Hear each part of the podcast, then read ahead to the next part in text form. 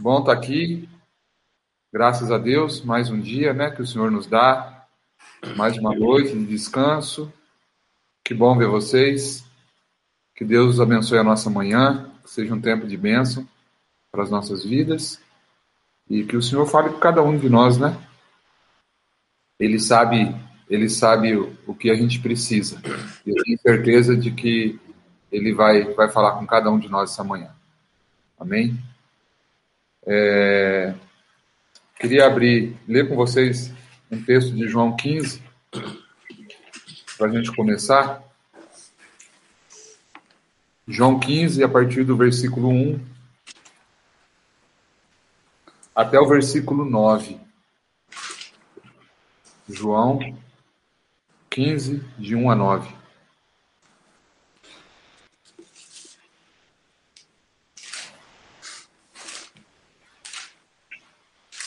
Aí eu queria pedir para o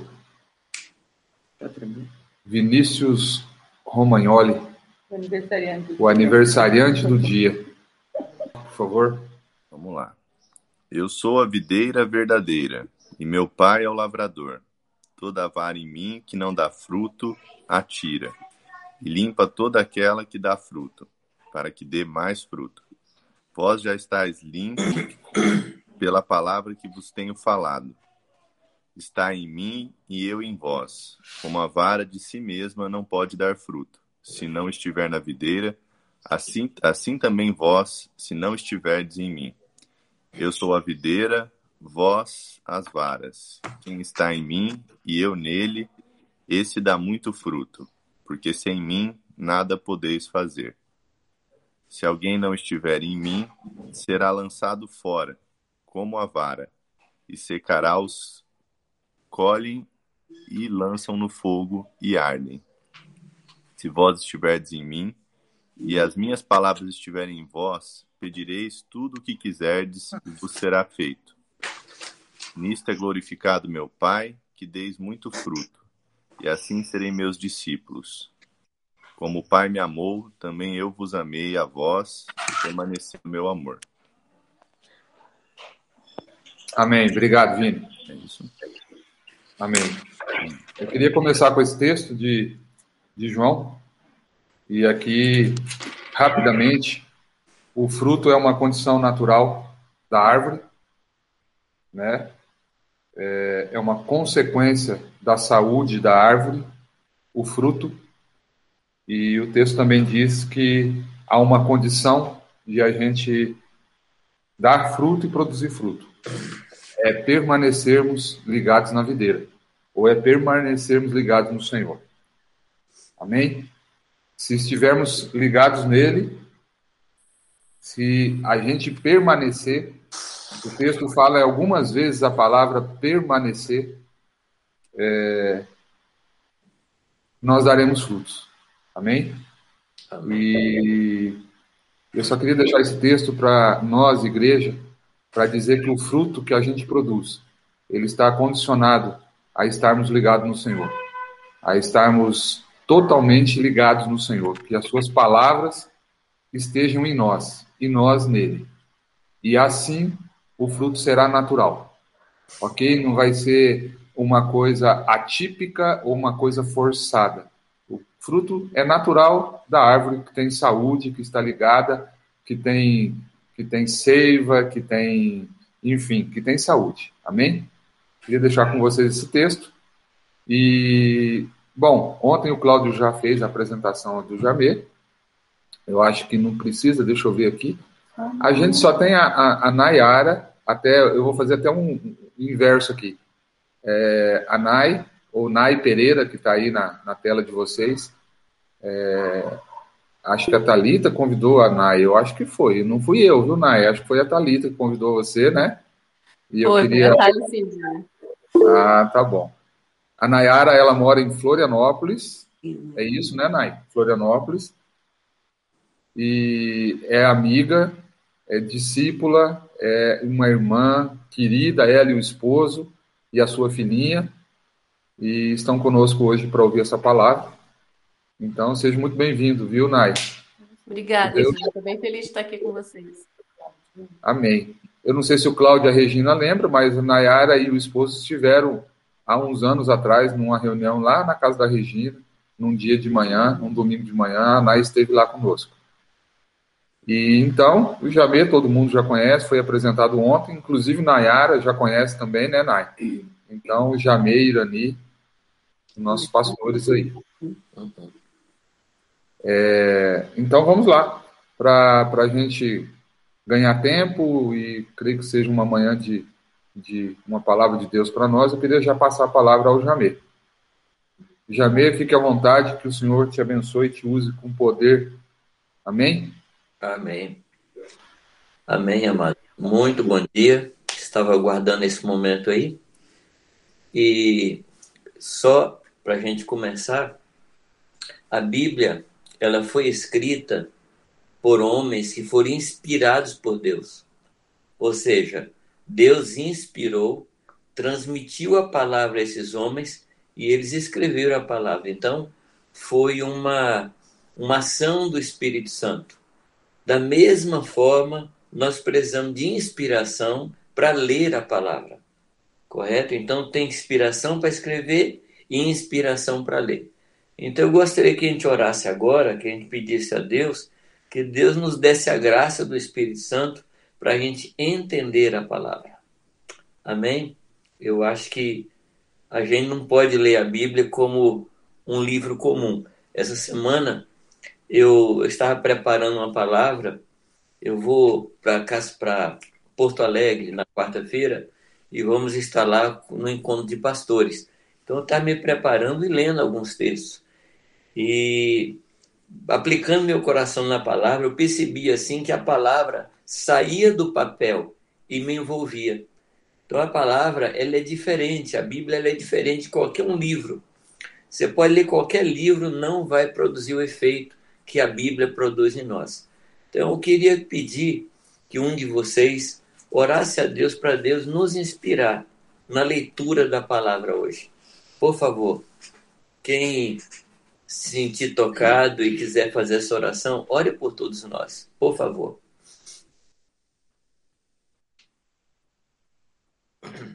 Amado Pai Senhor, estamos aqui em Tua presença. Assim como o Jamei comentou, Senhor, as palavras foram escritas de forma inspirada por Ti. E precisamos da Tua inspiração, Senhor. Precisamos do Teu Espírito Santo, Senhor, para que possamos também compreendê-las, meu Pai. Querido Deus, pedimos nesse momento que o Senhor envie Teu Espírito Santo sobre a nossa vida, Senhor, sobre cada um que está aqui, Senhor Amém, para Senhor. que toda palavra lida e proferida, Senhor, seja seja tenha completo entendimento, meu Pai, através do teu espírito Amém. para nós, Senhor. Amém, Senhor. Que cada cada palavra, Senhor, que chegar a nós, meu Pai, tenha, Senhor, um faça a diferença em nossas vidas, Senhor. Amém. Tenha uma aplicação prática em nossa vida, meu Pai. Amém. Para que ela envolva, Senhor, nossa vida, Senhor. Amém. Para que nos nos dê ânimo e para que nos dê atitude, Senhor. Amém. Querido Senhor. Deus, o Senhor sabe o caminho de cada um, meu Pai. E pedimos a Ti, Senhor, que essa palavra esteja, Senhor, direcionada de acordo com o Teu propósito para a vida de cada Amém. um, meu Pai. Amém. Tudo isso lhe pedimos em nome de Jesus. Amém. Amém. Muito obrigado, amados. Bem, ontem a gente a base do que nós falamos, ou, ou a argumentação do que nós falamos, é a volta iminente de Jesus Cristo. Nós estamos assim nos dias que precedem a volta de Cristo. Estamos assim nos não sei em que momento do relógio de Deus, mas eu creio que nós estamos nos minutos finais é, da volta do Senhor Jesus Cristo. E eu creio que é sábio é prudente a gente se preparar para a gente se encontrar com o Rei dos Reis, o Senhor dos Senhores, que está chegando, que está às portas. E foi nesse sentido que eu separei alguns textos que falam da nossa preparação para o nosso encontro com Ele. E o primeiro texto que a gente leu é o texto de Lucas, capítulo 18, no verso 8, quando no final do texto ele pergunta: quando o filho do homem voltar, porventura encontrará fé na terra? Então, é, às vezes a gente tem muita expectativa, não é? A gente deseja muito receber algo de Deus. Quando Jesus voltar, vai ser assim, assim, assim, não é? Quando Jesus voltar, não mais doença, não mais tentação. A gente fica com muita expectativa da volta dele. Mas eu estava pensando, qual é a expectativa de Jesus? O que, é que Jesus espera? Então, a primeira coisa que Jesus espera, assim, não primeiro em ordem de importância, mas primeiro em ordem aqui de conversa nossa, é o que, é que ele espera de nós? Ele espera encontrar fé. Ele espera encontrar o nosso coração cheio de fé. E aí nós tomamos um tempo ontem, né? é, para falar sobre fé, o que é a fé. E o Gilmar ele me perguntou, né, o que é se eu poderia falar a respeito de fé ativa e fé passiva. É, Gilmar, eu quero dizer para você que, primeiro lugar, essa expressão ela não existe na palavra. Ela não existe fé ativa e fé passiva. Porque toda ideia que a palavra nos dá de fé é uma fé que age, uma fé que opera. E Tiago trabalha muito em cima disso. Porque tem uma ideia que a gente é, tem, não é? a maior parte de nós, que basta ter fé, não precisa mais nada. Tiago vem combatendo essa ideia, correto? Tiago vem dizendo que a fé ela produz algo. Ele fala que a fé sem obras é morta. A fé sem obra é um corpo sem espírito. Então não há essa ideia na escritura de uma fé passiva. É, eu estava tentando lembrar aqui de algum texto, de alguma ideia que pudesse é, chegar perto dessa ideia de fé passiva. E a única coisa que morre, me ocorreu, Gilmar, é uma expressão de dois verbos gregos que são traduzidos como receber. Um deles fala, por exemplo, da salvação. Quando você recebe a salvação, você faz absolutamente nada. Você é, é confia naquilo que Jesus Cristo fez. Então você é um agente passivo. Você é como um paciente que está ali numa mesa de cirurgia, é, anestesiado, é, Claro que isso é uma figura, tá? Isso é só uma figura. Nenhuma figura é completa. Correto? Então você está ali na mesa e o médico faz cirurgia em você e você não ajuda, você não dá palpite, você não dá opinião, você é o que se chama de paciente. É um verbo grego que dá essa ideia. O outro verbo, que também é traduzido em português por receber, ele já dá uma ideia de você agarrar. Por exemplo, em Lucas, no capítulo 11, quando fala que aquele que pede, aquele que busca, aquele que procura. Então, eu tenho uma ação. Eu vou, eu bato, eu abro, eu busco. Então, assim, são as duas únicas ideias que poderia, poderia dar uma ideia de fé passiva e fé ativa. Então, eu acho, viu, Gilmar, que essas são expressões assim, figurativas. Entendeu? Porque eu não encontrei nenhum versículo que dá essa ideia assim de uma fé passiva. Fala de fé morta. Entendeu? Claro, fala de fé morta, fala de fé doente, fala de pouca fé, mas fé passiva, não. Aí, eu, para é, entender mais, aí eu fui procurar os pregadores dessa, dessa dessa ideia, né?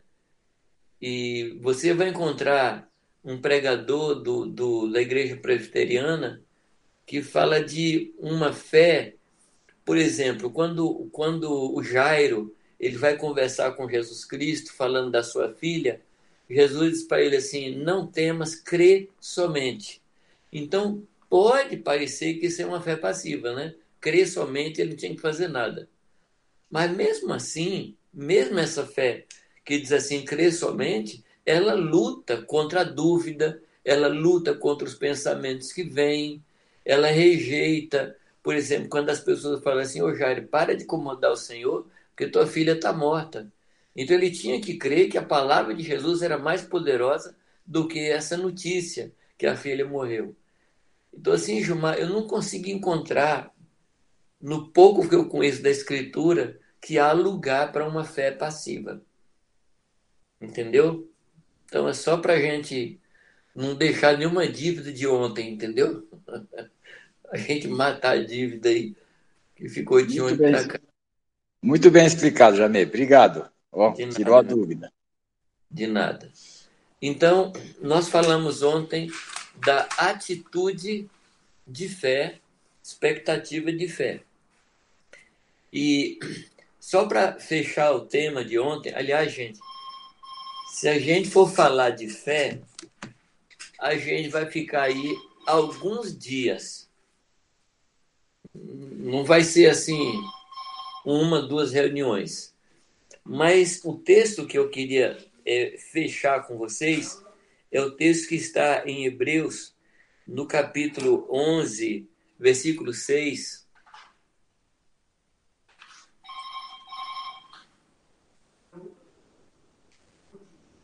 Diz que sem fé é impossível agradar a Deus, porquanto é necessário que aquele que se aproxima de Deus creia que ele existe e que é galardoador daqueles que o buscam.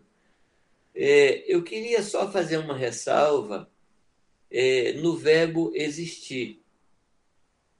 Na versão em português, e em algumas, nessa versão que eu estou lendo, em algumas versões, aparece a palavra existir.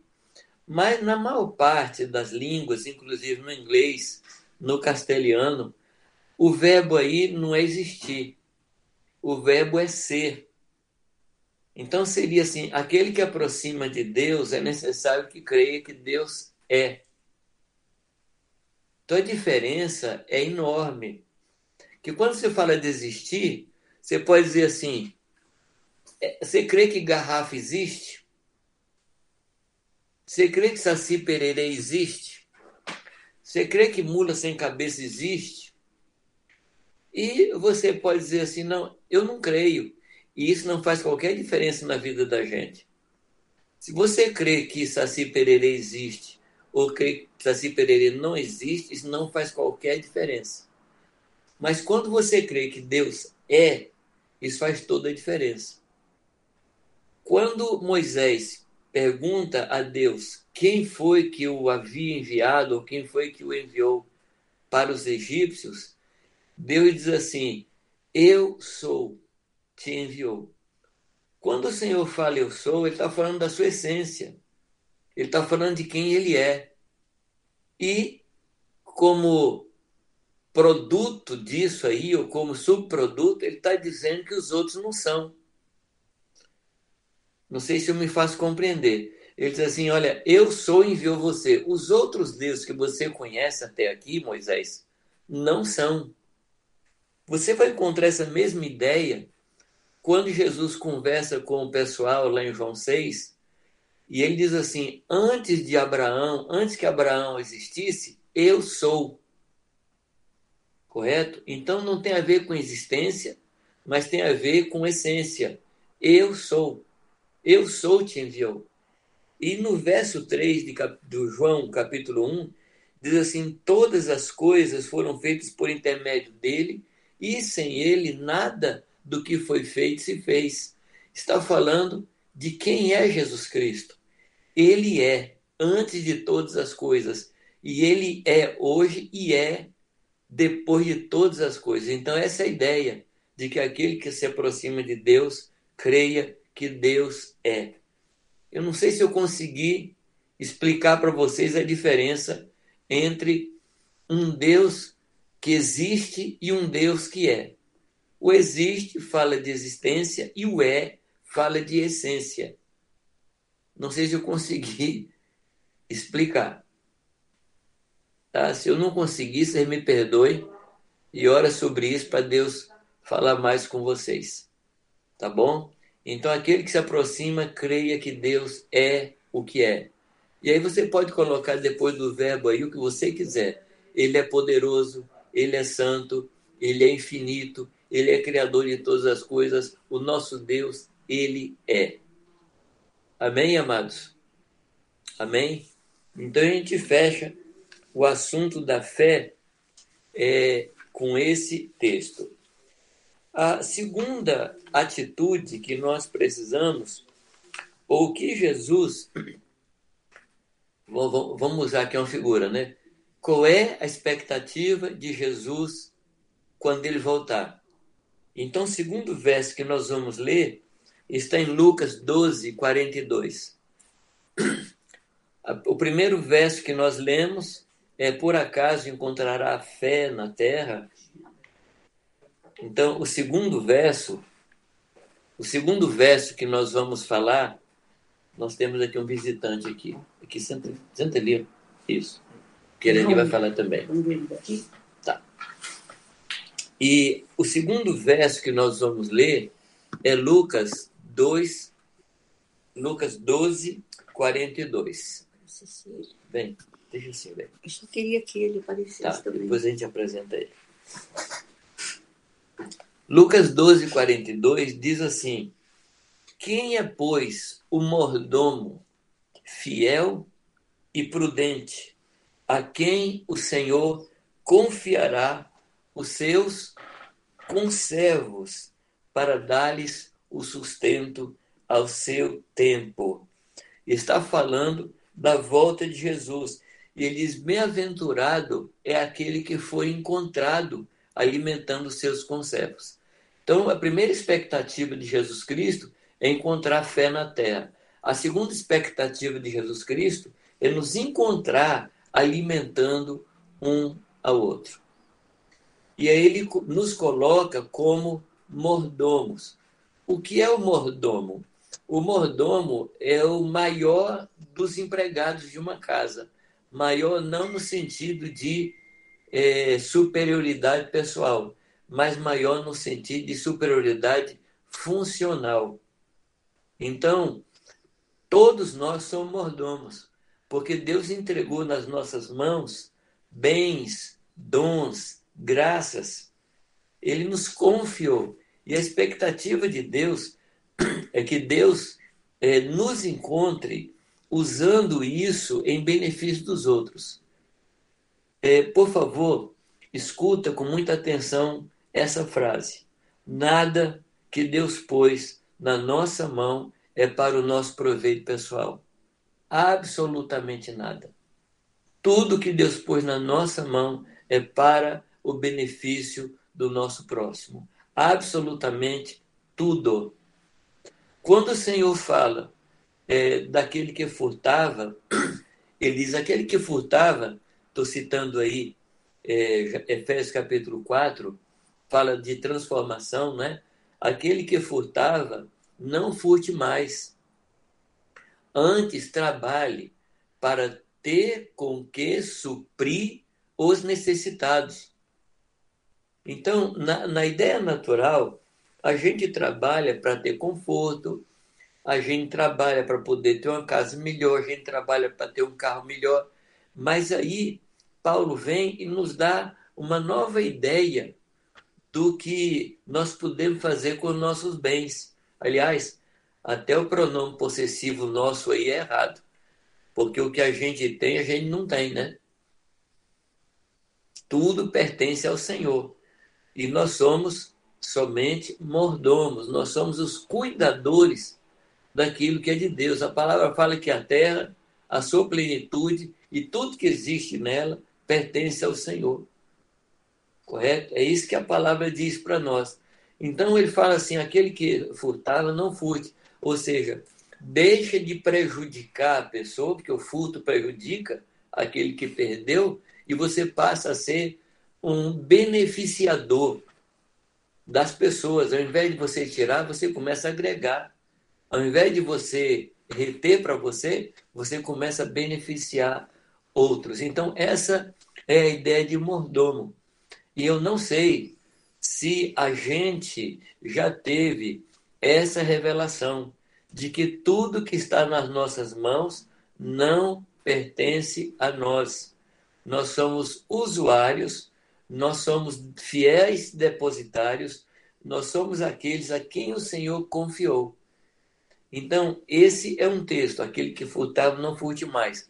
O outro texto que eu queria chamar a atenção de vocês é o texto quando o Senhor relata a história de um homem, de um lavrador, de um fazendeiro, que semeia e naquele ano ele tem uma super safra, uma safra que ele não pensava em ter. E a safra foi tão grande que os armazéns dele, os silos, não tinham como conter a colheita. O que, que ele faz? Ele derruba os armazéns e constrói outros bem, bem maiores. E aí o que, que ele diz? Ele diz para si mesmo: Agora minha alma come, bebe e dorme, porque tens muitos bens em depósito. E a palavra diz que naquela noite Deus aparece a ele e diz: Louco, nesta noite te pedirão a tua alma, e o que tens em depósito, para quem será? Não é para que será, é para quem. Então não está na mente de Deus que a gente pense que os bens que estão na nossa mão são para nós. Não está na mente do Senhor que os bens têm finalidade na gente mesmo. Na mente do Senhor, ele nos confia bens para a gente abençoar as pessoas. O, o maior problema da humanidade não é a produção de bens, não é, é, é falta de lavoura. A humanidade produz comida para alimentar o povo mais que duas vezes, chega a ser pé de três vezes. Então o problema não é a produção, o problema é a distribuição. O problema é a concentração de renda. Esse é o grande problema. Agora, eu não posso falar das grandes fortunas que retém para si se eu, na minha pequenina fortuninha, eu tenho a mesma atitude. Eu não posso pensar. Correto? Então, o que, é que está na mente de Deus? O que, é que está no coração de Deus? O que, é que está na expectativa de Deus? É que quando ele chegar, ele vai nos encontrar alimentando os nossos conservos. O que é que é o conservo? O conservo é aquele que é servo com outro. Isso é o conservo. Então, se você puder pensar nos seus irmãos da congregação, eles são seus conservos. E Deus quer que você seja encontrado alimentando as pessoas do seu lado. Deu para entender isso? Quando eu pergunto se deu para entender, eu não estou perguntando a sua capacidade de compreensão. Eu estou julgando a minha capacidade de explicação, tá bom? Então não se sinta diminuído com essa pergunta, não. Estou só conferindo se eu estou ensinando bem. Tá certo? Então, o ponto é esse. Eu preciso compreender que tudo é do Senhor. Tudo é do Senhor. Primeiro ponto. Segundo ponto, eu sou mordomo. Eu não tenho domínio. Eu tenho a posse dos bens, mas eu não tenho domínio. A posse significa estar aí à minha disposição. O domínio é quando você determina a aplicação. Eu não tenho autoridade para determinar a aplicação daquilo que não é meu. Tá bem? Então, por que, que Deus colocou os bens nas minhas mãos? Para suprir a necessidade dos outros. Em Eclesiastes tem um texto muito interessante que diz assim: Eu vi um homem que trabalha dia e noite e não tem nem mãe nem irmã, e não para para perguntar a si mesmo: para quem trabalho eu? Quer dizer, uma pessoa que trabalha para si mesmo, de acordo com Jesus Cristo, é louco. É louco. Trabalha para juntar fortuna. E eu já contei para vocês uma história que aconteceu comigo. Eu estava num velório e estava uma pessoa do meu lado, assim, um senhor muito simples. E ele, assim, muito pensativo, assim, parecia mineiro igual eu, assim, muito pensativo, muito quieto. Aí ele solta uma frase que, primeiro momento, eu não entendi. Ele falou assim: é, caixão não tem gaveta. Falei, como? Ele falou: é, caixão não tem gaveta. Eu demorei para entender que você não leva nada. Você não leva nada. Não tem o que levar. E Jó diz assim: nu viemos e nu voltaremos. Ou seja, a gente trouxe nada e a gente leva nada. Então, nesse período que a gente está aqui, nesse período que compreende o tempo entre o nascimento e a morte, Deus nos confia coisas. Deus nos confia bens. Deus nos confia dons. É, Pedro nos chama de fiéis despenseiros da multiforme graça de Deus. Que é a multiforme graça? São multiforme dons. Todos nós e cada um de nós tem alguma coisa que recebeu de Deus. A própria vida, capacidade de respirar, os dons, a inteligência. A inteligência com a qual nós adquirimos bens e os próprios bens. Tudo isso fala da multiforme graça. E Deus quer que a gente seja um bom despenseiro. Despenseiro é aquele que tem a chave da dispensa. É aquele que abre a dispensa para dar comida ao povo da casa na hora certa. E a gente tem que ser esse fiel despenseiro. Então, se no primeiro texto que fala de fé, a gente é, foi convidado a olhar para o alto, esperar em Deus, confiar nele, esperar que Deus é galardoador, esperar que Deus recompensa a fé que a gente tem nele. Então, é um versículo que faz a gente olhar para cima Nesse segundo versículo, quando ele espera que, e que nos encontre como é, bons despenseiros, a gente é convidado para olhar do lado, correto? No primeiro, a gente olha para cima, uma atitude de fé em Deus, mas no segundo, a gente olha do lado. Eu gosto muito de uma música do Daniel de Souza, que diz que nós somos os teus olhos à procura dos aflitos. Está falando de nós, amados. Está falando das nossas vidas. Nós temos que olhar para as pessoas e ver as suas necessidades. Correto? Ontem a Karen ela, ela falou muito né, sobre a questão da visão profética. E eu comentei que visão profética a gente vê como Deus vê.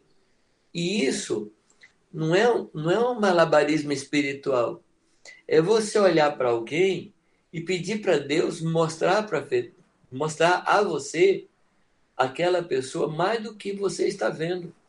É você conseguir olhar nos olhos dela. É você perceber a atitude dela. É você perceber a postura dela. E quando você começa a prestar atenção nisso, Deus começa a mostrar para você o coração da pessoa. Os olhos de uma pessoa falam muito. Fala ou não fala? É, eu tenho o costume de conversar com a pessoa olhando nos olhos. E muitas vezes, mas muitas vezes, eu chego para a pessoa e pergunto como é que você está, olhando nos olhos. Agora, invariavelmente, a pessoa diz assim: estou bem. Quando ela não está bem. Eu já cansei de fazer assim. Olho para a pessoa e pergunto como é que você está. Ela fala, eu estou bem. Eu falo assim, não, você não está bem. Fala comigo como é que você está. Você não está bem. Os olhos estão meio apagados, assim, tá de farol baixo, só o farolete, não é? E aí você olha para ela, como é que você está? Não, estou bem, não está bem, não. E eu aprendi uma coisa, com uma pessoa, não tem muito tempo que eu aprendi. Ele falou assim, eu aprendi a dizer assim, eu estou bem, mas me sinto muito mal. Ou seja, eu estou assentado no trono, eu estou confiado em Deus, mas eu estou mal que tem coisa acontecendo na minha vida. Agora, o problema nosso hoje é quando você pergunta, você está bem? Não é mais uma pergunta, é uma saudação. Correto? Tudo bem? Como até logo, como bom dia. E uma pessoa disse o seguinte: quando chegaram para ela e perguntaram, você está bem? Ela falou, você tem tempo para me escutar? E nós precisamos aprender a escutar é, tempos atrás, talvez dois meses atrás, eu acho, a gente estava naquela travessia de Salvador para a ilha de Itaparica. A gente estava indo para o sul da Bahia visitar umas congregações. E Irani estava ali vendo vendo a Bahia, né, vendo aquele barco andar. E estava do lado dela uma senhora. E em poucos minutos, eu estava sentado ali escutando as duas conversar, em poucos minutos, a mulher estava contando da vida dela, da filha dela que estava com problema, casamento dela arrasado em poucos minutos. Amados, as pessoas estão aflitas para falar. Elas estão aflitas para se expressar. Tempos atrás, um irmão liga para mim, disse assim: Jamil, você está em casa agora? Eu falei: estou. Posso ir conversar? Eu falei: pode. Aí ele veio. E ele sentou na minha frente. Ele deve ter falado uns 40 minutos sem parar. E eu ali só dizendo: hum, tá, ok. E quando ele terminou, ele falou: Jamil, você não falou nada, né? Eu falei: não, porque eu percebi que enquanto ele falava, ele achando solução para o problema dele. Ele só queria um ouvido. Aí ele terminou falando, Jamê, obrigado pelos seus ouvidos. Falei, tá aqui, quando você precisar, tá aí. As pessoas estão ansiosas por falar, ansiosas por achar um coração que lhes escute, mais do que um ouvido. Mais do que um ouvido. É isso mesmo, Regina? É isso mesmo, Davi Júnior? As pessoas estão ansiosas por falar. Então eu tenho que, primeiro, abrir o meu coração para escutar. Abrir meu coração para dizer assim: eu estou aqui para te escutar. Eu estou aqui para atender. Sem ser psicólogo, né, Raquel? É... Já que a Regina falou, é... porque tem muito psicólogo aqui nas comunidades. Mas a gente abrir para ouvir sem ser psicólogo, né? Isso. Sem. Sem ouvir as pessoas, ouvir o é. sofrimento das pessoas, orar com elas, acolher. É. Né? Às vezes nós Ajudar. não temos ajudá-las, às vezes se você tem uma palavra inspirada pelo Senhor, você ministra, se não tiver, chora junto, ora é. junto, não é isso? É, Esteja Regina, junto. Né? Regina, muitas vezes eu escuto pessoas, eu não sei o que falar. Eu só choro. Sim. E quando eu choro, eu trago consolo. Tem uma outra coisa que eu queria chamar a atenção de vocês nisso, é, nessa necessidade da gente olhar do lado, é a famosa história do bom samaritano. Que eu não chamo de bom samaritano, eu chamo ele de samaritano normal. Porque ele fez o que devia fazer. Entendeu? É a gente que está tão abaixo do nível que quando alguém faz isso, a gente qualifica como bom. Mas aquele homem era só normal. Jesus queria mostrar a anormalidade do sacerdote e a anormalidade do levita. Porque de quem se podia esperar uma aproximação de um necessitado? Um sacerdote, um levita. Mas o que, que eles fazem? Eles passam de largo. E o samaritano, o que, que ele faz? Ele se aproxima. Então, qual foi o desenrolar da coisa? Ele viu, ele se aproximou, e quando ele se aproximou, o coração dele se encheu de compaixão. A gente quer, muitas vezes, que o nosso coração se enche de compaixão sem a gente se aproximar. A compaixão vem depois da aproximação. Então, eu preciso compreender que eu sou guardador do meu irmão, que eu sou mordomo dos bens do Senhor em benefício das pessoas. Primeiro tem que entender isso, ou seja, eu sou mordomo, então eu vou procurar como aplicar o que eu tenho. Correto? Eu sou mordomo e vou procurar quem é que está precisando do que eu tenho. Então, primeiro preciso ter essa atitude de mordomo. Se eu não achar que eu sou mordomo, tudo que eu estou falando aqui vale nada, amados. Eu estou partindo tudo do ponto de que eu tenho o entendimento de que eu sou um simples mordomo dos bens que estão na minha posse.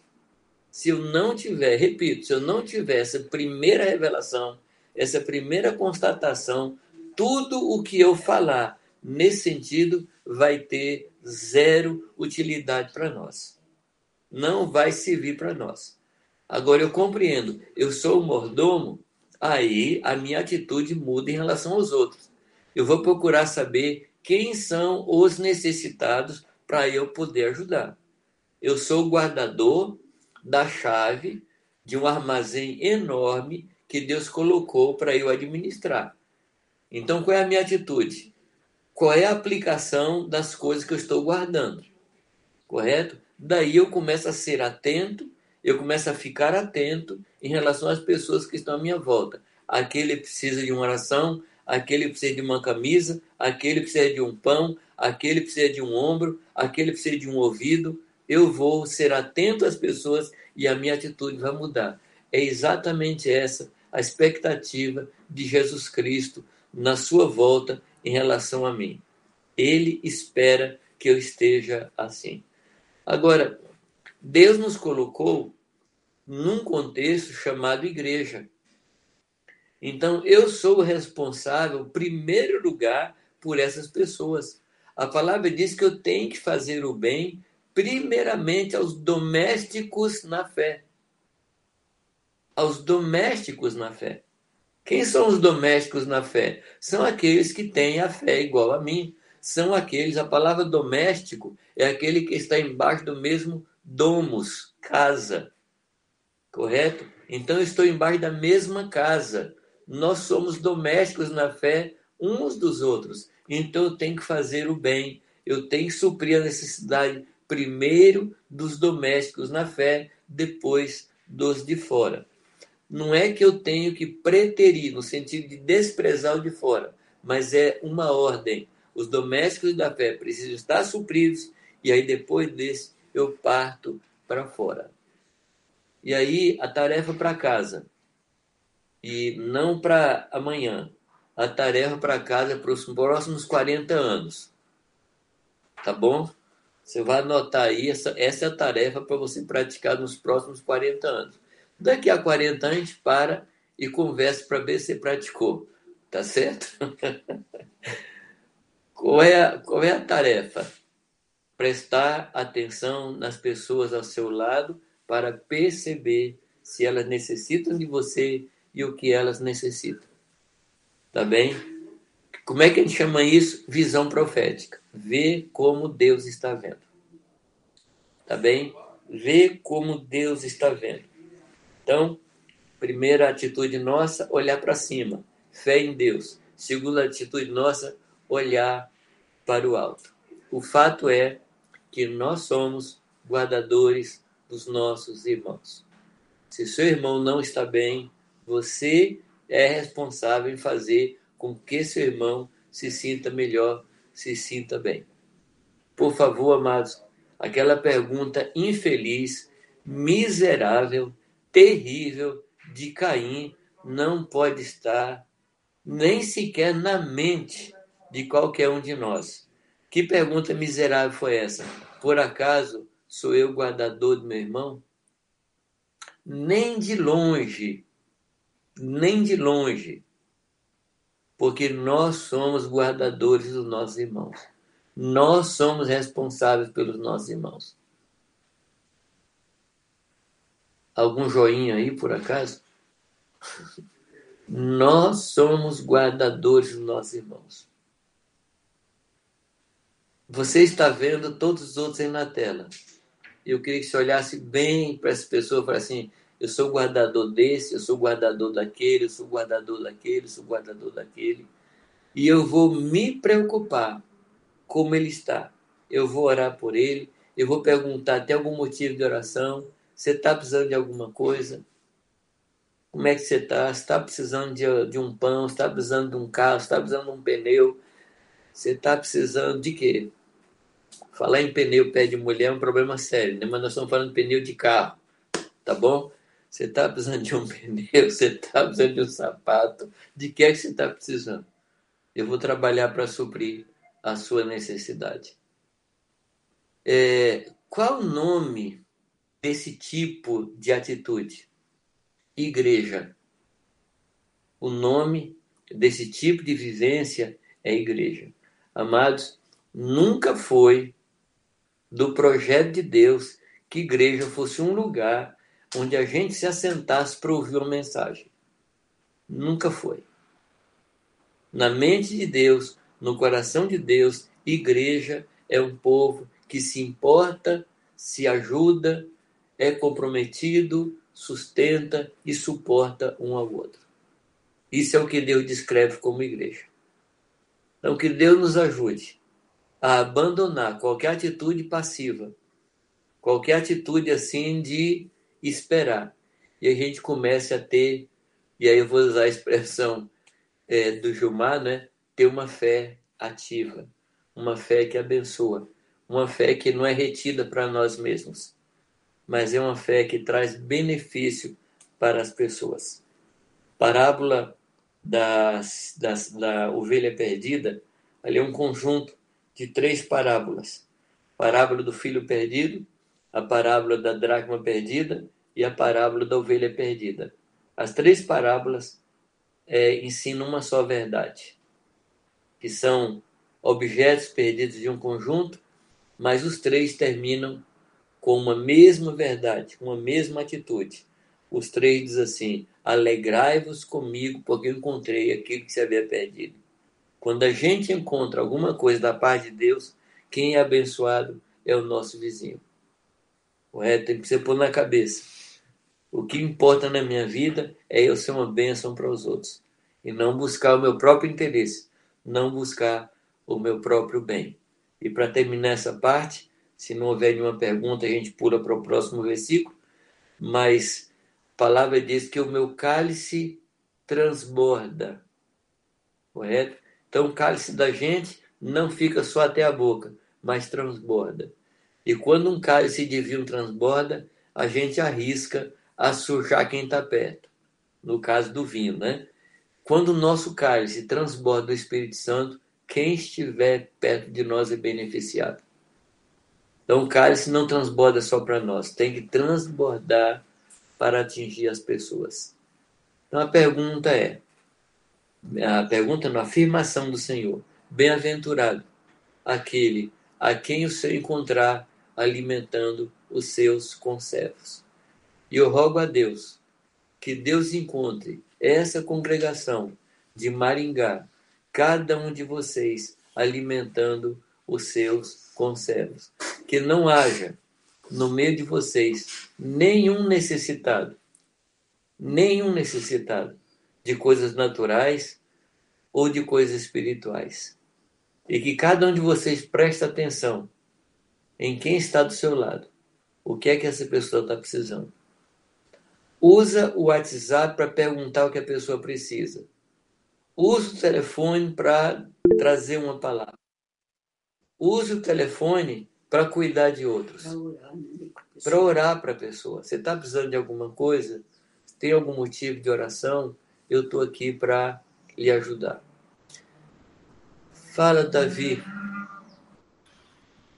Oi, Jamir. É, dentro disso que você está falando, é, o que, que você pensa sobre a questão da responsabilidade, diria responsabilidade social da igreja? Enquanto ela está num mundo todo degradado, onde pessoas e mais pessoas precisam cada vez mais, e governo muitas vezes não dá conta, não dá o que deveria dar. E eu tinha, hora que você mencionou os domésticos da fé, eu até brinquei com a Miri e com o Gu aqui. Ontem também aconteceu dois fatos assim durante a palavra. Eu tinha acabado de anotar para sobre os domésticos da fé e você entrou no texto e disse, né? Então, é claro que o primeiro nível desse, desse socorro, dessa responsabilidade, é aos domésticos da fé. Uhum. Certo? E isso não tem a ver com a placa de uma instituição. Né? Não tem a ver com placa de igreja. Então, se o meu irmão aqui do lado está precisando e ele não é da mesma da mesma igreja que eu, né, também é minha responsabilidade supri-lo. Uhum. Agora, e com relação, extrapolar um pouquinho mais isso, é quando existem pessoas no bairro, é, amigos, conhecidos, né, é, o que você pensa sobre essa responsabilidade social da igreja no mundo atual? a igreja a nível de país, a igreja a nível de mundo aí, é, a atuação dela, tá. é, o socorro a essas pessoas. Tipo tá. ontem que você falou do Afeganistão. Sim. Olha, olha só, Davi. Tem dois textos que eu poderia citar. Tá? Aliás, o, o, meu próximo livro vai ser sobre mordomia. E um dos capítulos, e um dos, dos capítulos, que vai ser bem grande, é a igreja e os pobres. Porque a Bíblia tem toda uma doutrina a respeito de pobres. Então, vocês orem por mim e me ajude aí para eu publicar esse livro até dezembro, se Deus permitir. Tá bem? Mas eu, eu queria lembrar você, lá de Hebreus capítulo 10, versículo 24, que diz assim: Consideremos-nos uns aos outros para nos estimular ao amor e às boas obras. Correto? Primeiro eu tenho que considerar, levar em consideração, é, considerar o irmão digno. E porque ele é digno de uma consideração minha, eu vou estimular esse irmão ao amor e às boas obras. Estimular ao amor, eu creio, que é porque hoje, aliás, não só hoje, né?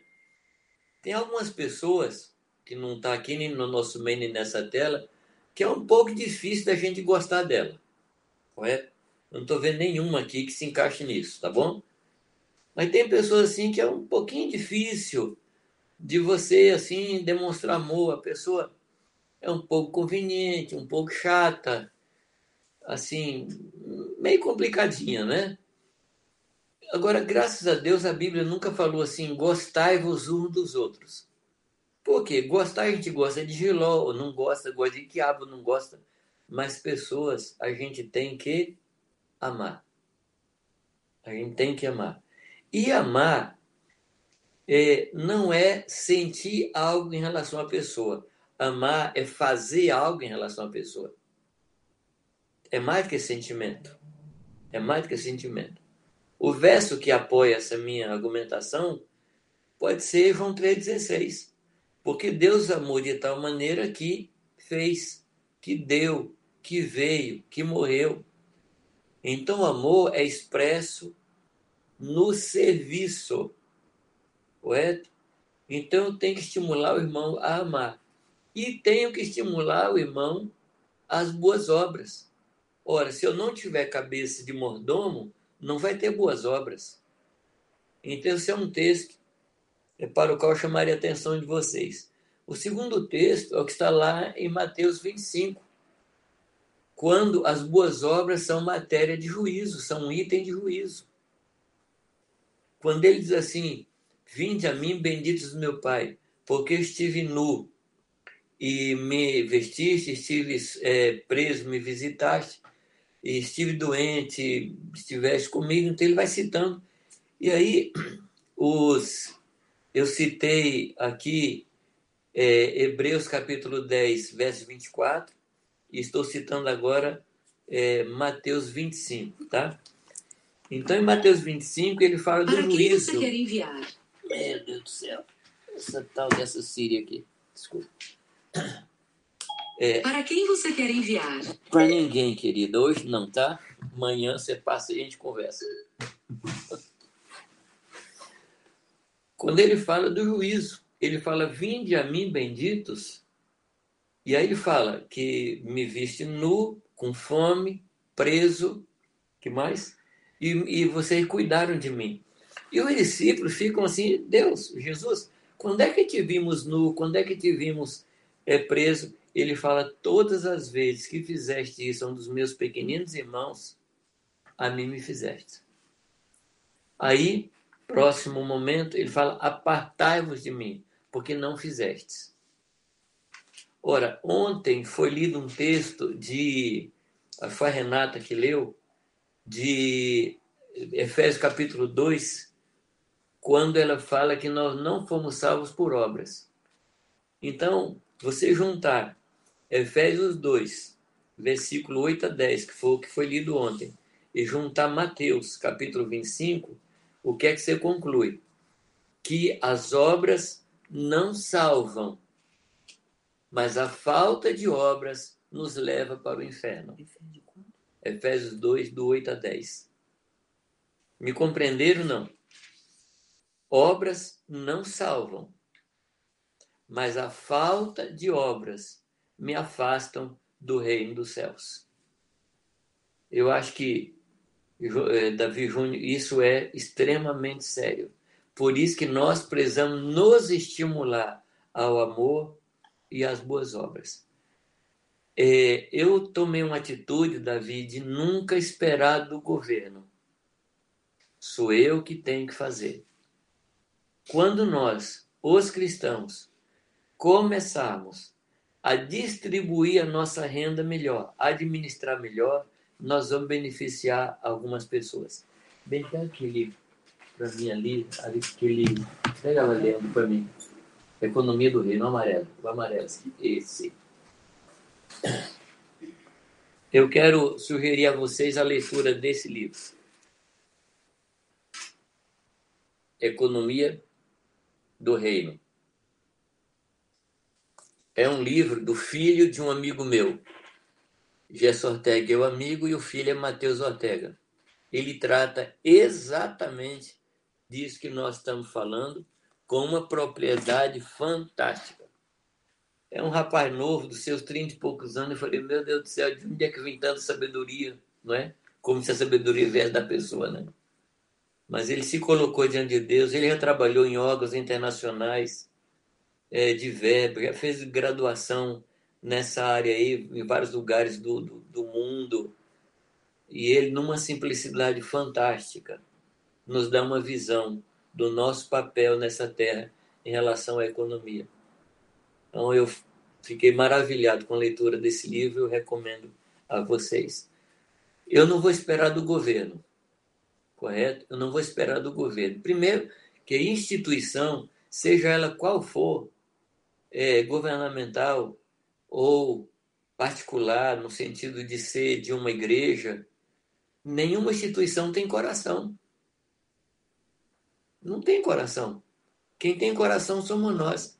Aconteceu um fato aqui, no grupo que o Mateus é co-pastor. Ô, Cláudia, é bonitinho ver. Mateus e Raquel, assim, dirigindo aquele grupo. Mas, assim, é um esse, negócio esse Mateus? Esse Mateus esse aí. Não, tá falando Sério? dele, tá Mateus, Mateus, Mateus e Raquel. É bonitinho ver eles ordenando a reunião. Meu Deus. Então, esses dias atrás, foi comentado de uma irmã que frequenta essa reunião que está com muita, com muita necessidade. E o grupo resolveu levantar uma oferta para ela. E cada um de nós deu uma oferta. Ela, ela não estava sabendo, naquele dia ela não estava na reunião. E aí foi tudo para Raquel e a Raquel passou para ela. Quando a Raquel passou o Pix para ela, avisando que tinha entrado uma oferta, essa mulher estava exatamente na fila do banco para pagar uma dívida e ela não tinha dinheiro para pagar a dívida.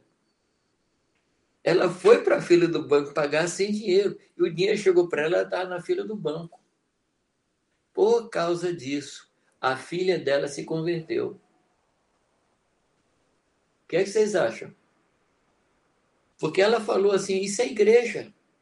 Isso é igreja. E hoje ela está no grupo e você escuta, escuta. E você lê as mensagens dela, é mensagem de gente convertida. Entendeu? É um negócio assim fantástico. Então, as nossas ações, quando feitas com o coração, chegam no coração do outro. Quando as nossas ações são feitas só com a mente, a gente só chega na barriga da pessoa ou na roupa da pessoa, porque é obra morta. Mas quando você faz com o coração, você chega no coração da pessoa. Eu não sei se lhe respondi, Davi, mas essa é uma matéria que me apaixona muito. E se vocês quiserem, a gente faz um seminário de uns três dias só para falar disso, tá? É muita coisa. Então, ó, pode parar com os dedinhos para cima aí. É... Você, você deu a ideia. Tá bom. Eu só, eu só vou escolher a data. Tá bom. Olha só. como eu falei no primeiro texto, na primeira atitude, a gente olha para o alto. Na segunda atitude, a gente olha para o lado. O terceiro texto que eu queria chamar a sua atenção é o texto que está em 1 Coríntios 9, 16, que diz assim: Ai de mim se não anunciar o Evangelho. Ai de mim se não anunciar o Evangelho. A gente fica preocupado e com uma boa preocupação de descobrir a vontade de Deus. Deus, qual é a tua vontade? O que, é que você quer que eu faça? E é uma preocupação honesta, justa e que deve realmente ocupar nosso coração. E eu queria dizer, é, 1 Coríntios 9, 16. Ai de mim se não anunciar o Evangelho.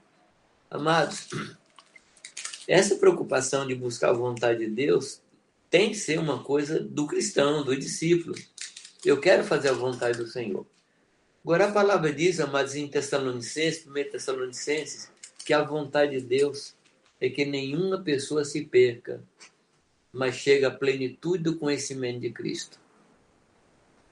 Deus não fez o homem para a perdição. Deus fez o homem para viver eternamente na sua presença. Experimentasse o seu amor, a sua graça, por toda a eternidade.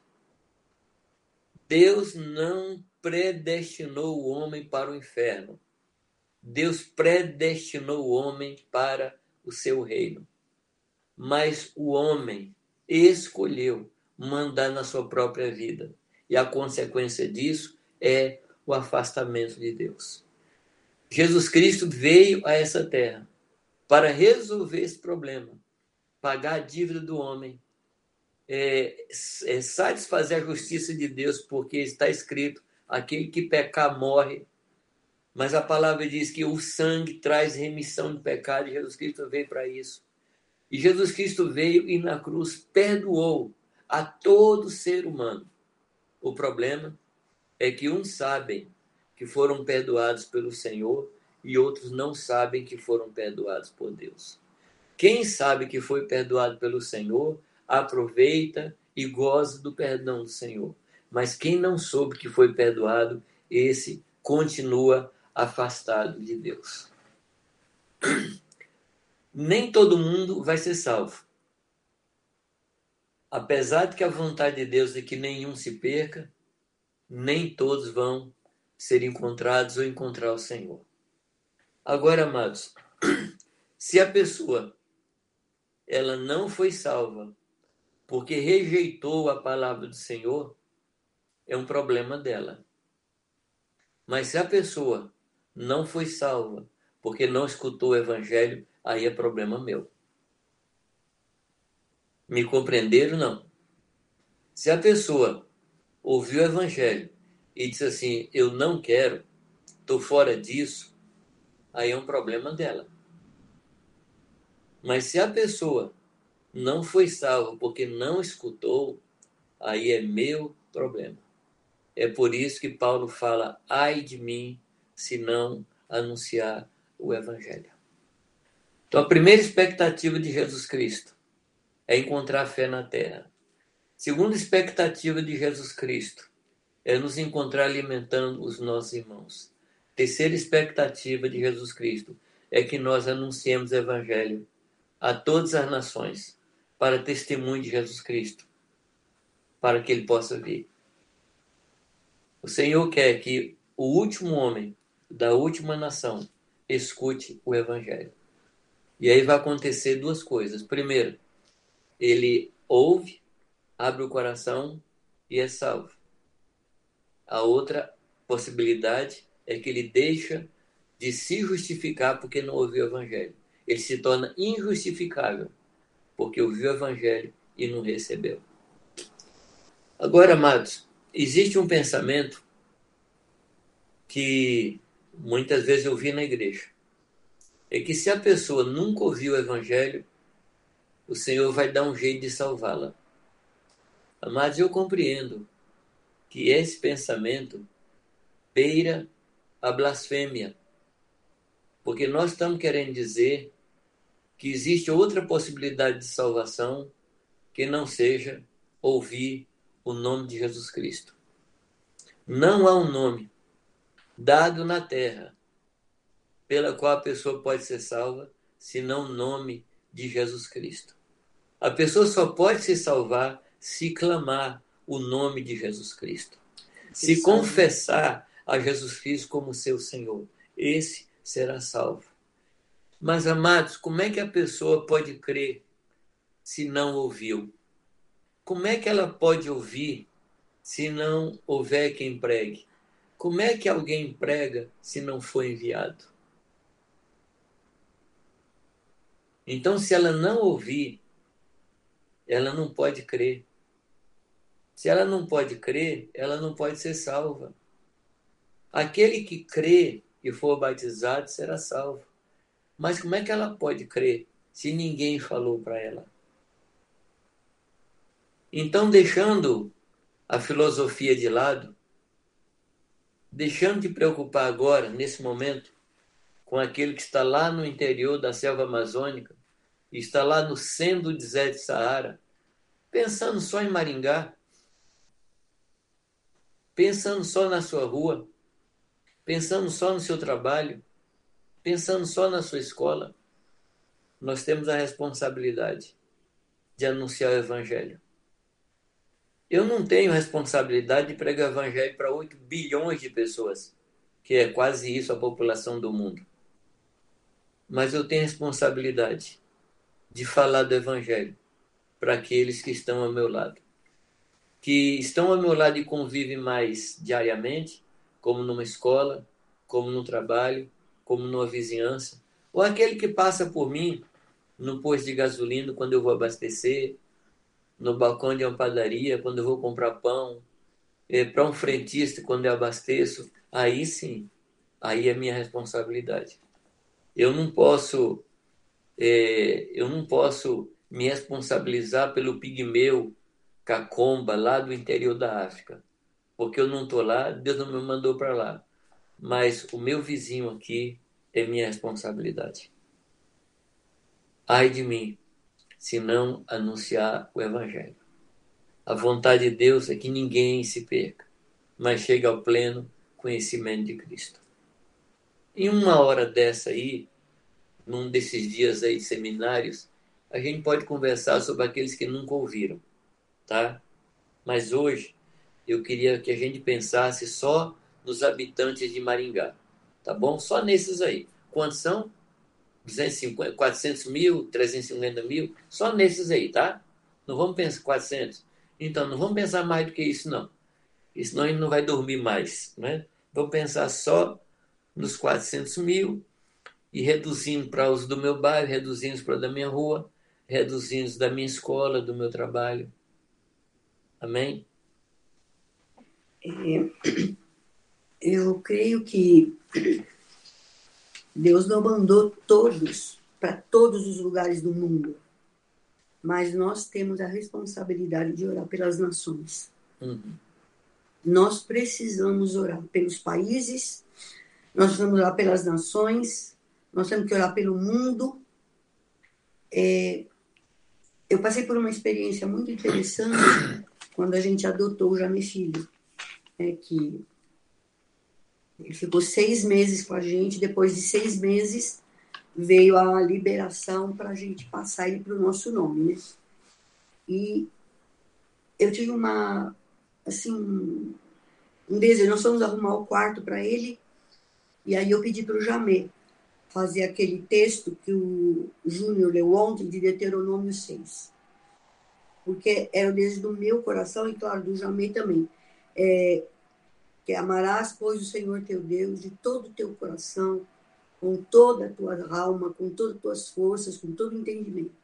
Porque é o que eu queria para ele, e é o que eu quero para ele, e é o que nós queremos para a igreja. O nosso amor por Deus não pode ser alguma coisa superficial, porque se nós não amarmos a Deus de maneira apaixonada, com disposição para dar vida, se for necessário, é, como é que nós vamos amar as nações? Como é que nós vamos amar o vizinho? É o amor a Deus que nos motiva. E, e esse, te, esse versículo diz logo depois: e, e o próximo como a ti mesmo. Jesus resumiu os dez mandamentos nesses dois versículos. Amar, amar o Senhor de todo o coração, com toda a força, com todo.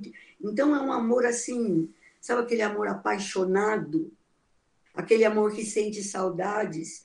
Eu é, orava de manhã, todo dia mais ou menos no mesmo horário. E por causa de uma série de coisas e de hóspedes e de envolvimentos com as coisas da igreja, eu parei de orar. E um dia, não sei se eu já contei isso para as mulheres, um dia eu amanheci assim meio deprimida. Aí eu falei, Deus, eu estou deprimida. O que, que é isso? Eu, eu, não tenho motivo. O que, que é isso? Aí Deus falou assim para mim, porque você está com saudade de mim. Hum. Aquilo me quebrou. Me quebrou. Então, esse amor nosso por Deus tem que ser aquele amor que nos leva a sentir saudades dele. E que quando a gente não está perto dele, ele sente saudades de nós. Ele sente a falta de nós. E esse texto está ligado a amar o próximo como a gente se ama. Uhum. Então, é, nós colocamos esse texto, já me escreveu com letras azuis, forte, um quadro grande, nós pusemos assim de frente para a cama dele que a gente, eu pensei assim, cada vez que ele levantar, ele, a primeira coisa que ele vai ver é esse versículo. Aí depois nós falamos assim, então nós vamos, nós queremos que ele ame as nações. E aí já me mandou fazer um quadro grande, um mapa mundi grande, e nós colocamos esse mapa mundi do lado da, da cama dele. Porque essa é, esse é o nosso desejo, não só para ele, mas esse é o nosso desejo para cada pessoa que faz parte do corpo de Cristo. Que ame a Deus. Sinta falta do relacionamento com Deus. Tenha amor pela palavra. Ame a palavra de Deus. E que ame o próximo. Amém. O próximo é, é seu marido, é seu filho, é seu vizinho, é o seu irmão. Nós temos que amar. Amar a Deus e amar o próximo. E os dez mandamentos se resumem nisso. Uhum. Se nós fizermos isso, nós estaremos cumprindo os dez mandamentos. Então, eu vejo a graça de Deus, né? Nos direcionando. É o amor de Deus. Uhum. O fato de estarmos aqui hoje é, e ver cada um de vocês assim, amando a Deus, com interesse de ouvir, de aprender, isso é maravilhoso. Isso é a ação do Espírito Santo na vida de vocês. E uhum. isso traz muito gozo para os nossos corações. Eu amo vocês, viu? Muito mesmo. E eu quero falar, né, em meu nome, em nome do Jamê, que nós estamos à disposição para servir vocês. Naquilo que vocês precisarem, nós queremos servir vocês. Amém. Amém. Agora, servir quem ama é fácil, né? Agora, servir quem não ama Uhum. Mas Deus quer nos levar para esse patamar de servir e amar aquele que nos aborrece. Amém. Terceiro ponto, então, é esse. Ir para as pessoas que precisam ouvir o Evangelho. Eu separei aqui algumas frases de alguns personagens muito importantes na história da igreja.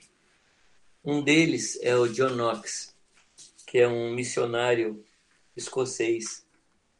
Na oração dele, ele dizia assim: Senhor, dá-me a Escócia, senão eu morrerei. Dá-me a Escócia, senão eu morrerei. John Knox. Essa, essa frase dele é muito próxima daquela frase de Raquel: Senhor, me dá filhos, senão eu morro. Eu acho que a gente tem que ter essa oração. Senhor, me dá filhos. E aqui eu me refiro a filhos espirituais. Porque nós existimos para isso para produzir filhos. Deus nos chamou para isso. E que cada um de nós faça essa oração. Senhor, me dá filhos. O George Whitfield, ele dizia assim: se o Senhor não me quiser dar almas, então retire a minha. Ou Deus me dá alma, ou toma a minha. É. Com a oração de Moisés. Sim. É, John Bornier, ele diz, na pregação, eu não podia contentar-me sem ver o fruto do meu trabalho. Um grande pregador, um avivalista. Ele diz assim, eu estou pregando, mas eu quero ver o resultado dessa pregação. Eu quero que pessoas recebam ao Senhor. O Matthews Henry, um comentarista da Bíblia, ele diz: Sinto maior gozo em ganhar uma alma para Cristo do que ganhar uma montanha de ouro ou uma montanha de prata. Então, para ele, a riqueza era ganhar pessoas. Um missionário na Índia, que tem nada a ver com um cantor, chamado Rick Martin, ele ajoelhado na praia na Índia, ele dizia assim: é, aqui quero ser inteiramente gasto por Deus. Então ele estava ali para ser consumido. O John Mackenzie, um missionário escocês, a oração dele era assim: Senhor, me envie para o lugar mais difícil do mundo. Eu me lembro de uma oração de um amigo meu que era um sacerdote católico, é italiano, que diz que quando ele era novo, ele orava a Deus essa oração. Ele dizia: Deus me manda para o lugar mais difícil da face da terra. Eu encontrei esse homem trabalhando com crianças de rua em Belém. Deus mandou ele para lá. Então, quando a pessoa fala assim, Deus, eu quero ser usado por ti. O John Hyde, que foi missionário na China, ele dizia a mesma coisa que Raquel, a mesma coisa que John Knox. Ele disse: Deus, dá-me almas, ou eu morrerei. Então, pessoas que tinham paixão pela pregação da palavra, mais do que pela pregação da palavra, paixão por vidas. Eram inconformados em ver pessoas ao seu redor partindo sem conhecer ao Senhor. Então, o terceiro ponto é esse: que a gente seja usado para levar pessoas ao Senhor. A palavra diz que sábio é aquele que ganha almas. Sábio é o que ganha almas. E que Deus nos faça sábios, pessoas que ganham almas. Que a gente não passe por essa terra assim frutíferos. O texto que foi lido hoje, o primeiro texto que a gente leu, diz que se a gente permanecer em Cristo, a gente é verdadeiramente discípulo do Senhor. Versículo 9 de João capítulo 15, que foi lido hoje de manhã. E o versículo 16 diz que nós existimos para produzir frutos e frutos em abundância. Esses frutos ali são pessoas, são pessoas. E nós fomos desenhados para isso. Assim como o nosso corpo, ele é preparado para reproduzir, assim também o nosso espírito e a nossa alma são preparados para reproduzir. Quando Paulo diz que nós recebemos o espírito de adoção, pelo qual nós dizemos Abba Pai, este espírito de adoção nos produz essa capacidade de também adotar. Nós temos um espírito que adota. Se a gente der lugar ao Espírito Santo, nós vamos começar a adotar pessoas e nós vamos a começar a cuidar de pessoas. Que o espírito de adoção tenha espaço na nossa vida. Que o espírito de adoção encontre eco no nosso coração e que a gente possa ser usado pelo Senhor. O quarto e último versículo que se refere à expectativa da volta de Jesus Cristo está em Hebreus capítulo 12, verso 14. Que é que diz o texto? Segui a paz com todos e a santificação, sem a qual ninguém verá o Senhor. Então, nós estamos falando de alimentar o conservo. Primeiro, nós estamos falando de ter fé em Deus. Nós estamos falando de alimentar o conservo. Nós estamos falando de pregar a palavra. E o último é santificação.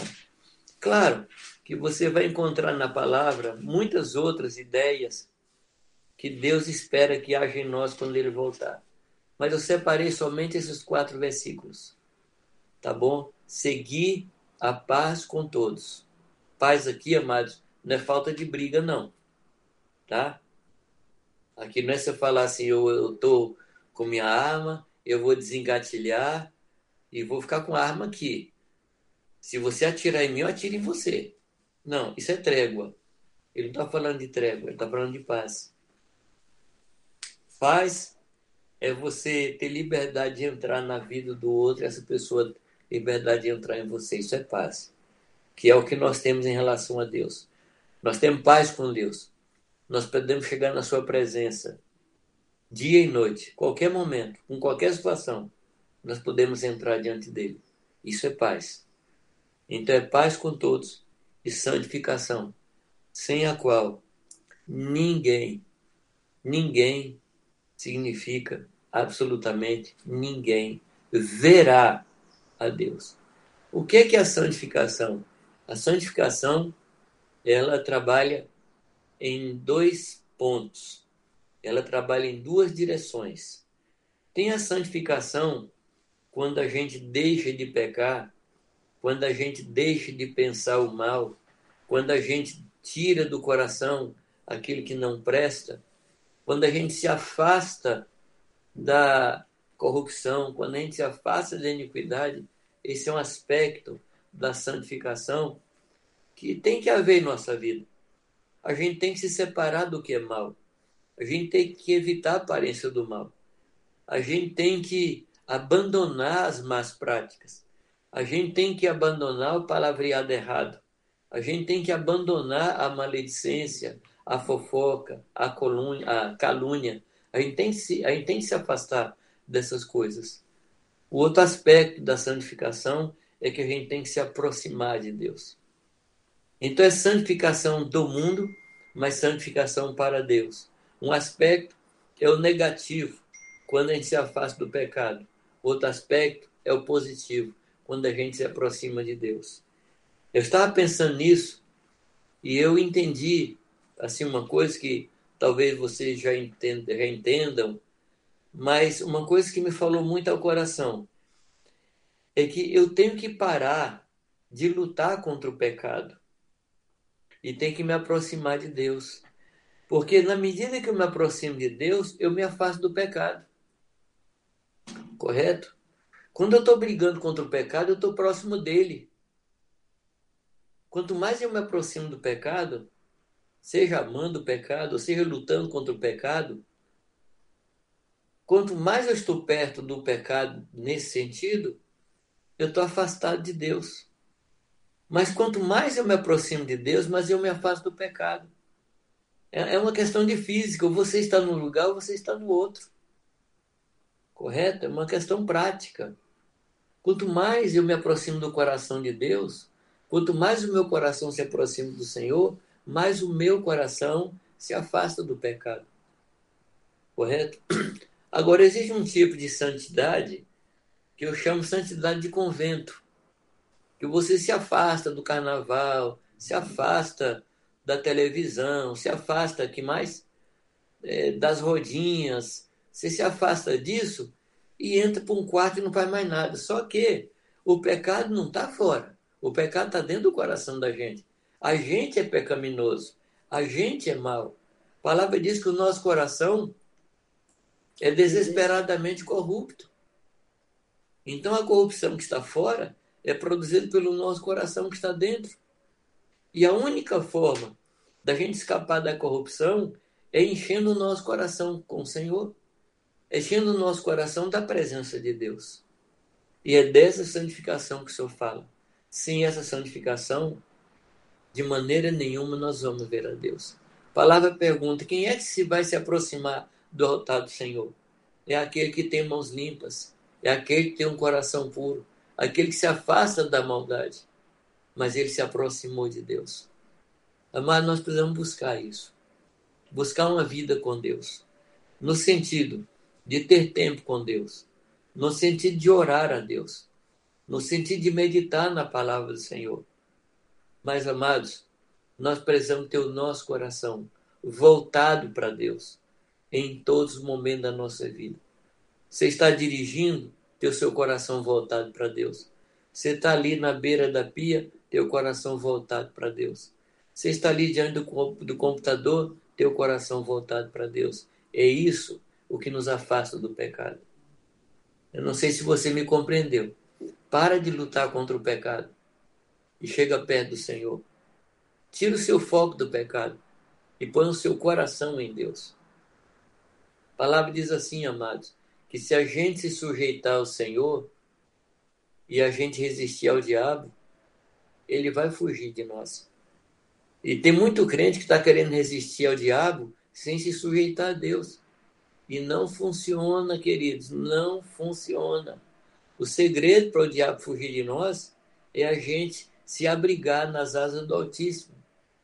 A palavra diz, amados, que porque encarecidamente se apegou a mim, eu colocarei num alto refúgio.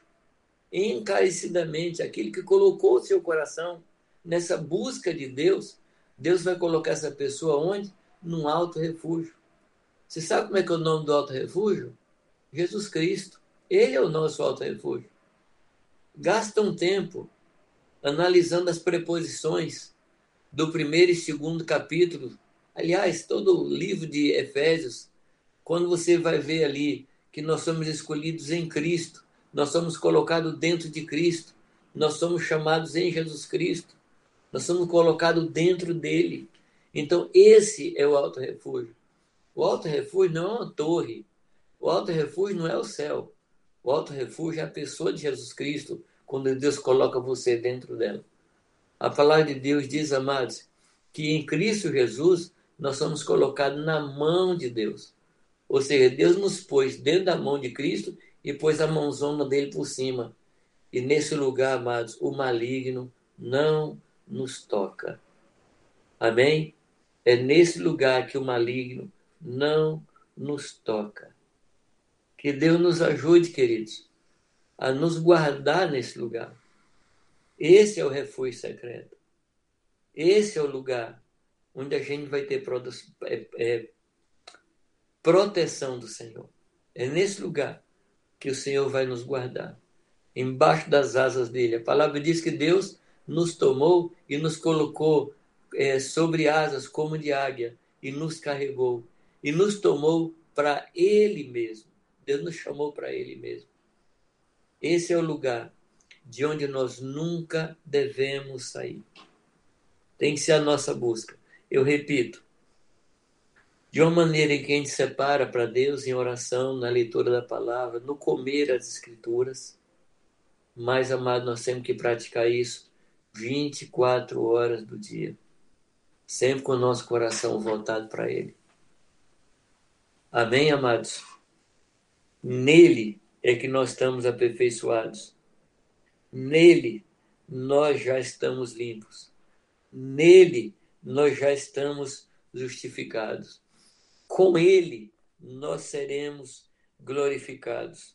Nele, nós recebemos toda sorte de bênção espiritual nas regiões celestes. Nele, nós somos predestinados para viver em amor na Sua presença. Então, tudo está aí ao nosso redor para nos proteger, para nos guardar, Deus proveu essa segurança para nós dentro dele mesmo. Que a gente cultive a santificação. Que a gente cultive uma vida de santidade. Que a gente permita que o Espírito Santo nos guie no caminho da santidade. Ele nos deu a consciência, que é o primeiro nível na vida de um cristão para escutar a palavra de Deus. Quantas vezes a gente vai fazer uma coisa e a consciência nos acusa. Eu comparo a consciência com aquela luzinha do painel do carro. Quando acende a luzinha assim, você fala, está faltando água, está faltando óleo. Para e vai cuidar. Eu comprei um carro uma vez de um amigo, ele comprou o carro zero e ele cuidava do carro assim de uma forma como ninguém cuida. Ele chegava a lavar o carro dele só com água quente. Quer dizer, só faltava botar talco no carro, né? Mas o carro dele era fantástico. Ele andou vários anos com o carro, eu comprei. O carro era fantástico. Aí depois disso eu vendi um carro para um amigo meu, que não tinha qualquer interesse em manter um carro. E um dia ele me falou que o carro tinha fundido o motor. Falei, rapaz, você deixou faltar óleo no motor? Ele falou, é, eu não sabia. Eu falei assim, e a luz não acendeu? É, de vez em quando acendia uma luzinha lá, mas eu não, sabia o que fazer. O carro é, fundiu o motor. E aí um dia o polícia pegou ele na estrada com o pneu careca e prendeu. Então o carro, motor fundido, pneu careca, e a polícia levou e guardou no pátio da polícia. Não é que uma noite o freio de mão do carro soltou e ele desceu a ladeira e bateu nos outros carros do depósito e queimou tudo. Chorando. Ai, meu Deus do céu. Quer dizer, o carro saiu de uma condição assim de extremamente bem cuidado até isso. Gente, eu estou dizendo para vocês que quando você está em Deus, você é esse carro bem cuidado. Quando você se afasta de Deus, o seu fim é o fogo. É disso que eu estou falando, tá bom? O motor funde, freio quebra, e no fim é um incêndio geral, de onde ninguém escapa. Mas eu não vou falar disso, tá? Eu vou ficar no primeiro texto. Ainda dá problema para os outros. Hã? E ainda dá problema para os outros, né? Sim, tocar fogo no carro dos outros. Deus do céu, a pessoa chegou lá e o carro dele foi incendiado no pátio do Detran. Que coisa terrível, não? Sem culpa nenhuma. Mas é isso. Quem fica afastado de Deus só dá problema para si mesmo e para os outros. Mas eu não quero ficar nesse ponto, não. Eu quero terminar dizendo assim: que nós precisamos estar naquele alto e seguro refúgio todo o tempo, todos os dias da nossa vida. É dessa forma que nós vamos ver a Deus. Nós esperamos ver a Deus. Nós queremos ver a Deus. Nós queremos que quando Jesus Cristo venha, a gente o aguarde com todo o nosso coração. Nós temos possibilidade de receber a volta de Jesus e nós temos a possibilidade de ir antes da volta dele para ele. Nós temos essas duas possibilidades. De qualquer forma, nós queremos nos encontrar com ele em santidade, com santificação em nossas vidas. Quero deixar para vocês esses quatro versículos que fala de uma atitude de expectativa. O primeiro, fé no Senhor. Que Deus encontre fé na terra. Segundo, que Deus nos encontre alimentando-nos uns aos outros. Terceiro, que Deus nos encontre falando do Evangelho para aqueles que ainda não conhecem. E quarto, que nós sejamos santos para nos encontrar com o Senhor. Amém? Obrigado, Jair. Obrigado a vocês aí. Eu que agradeço, viu? Que Deus abençoe vocês.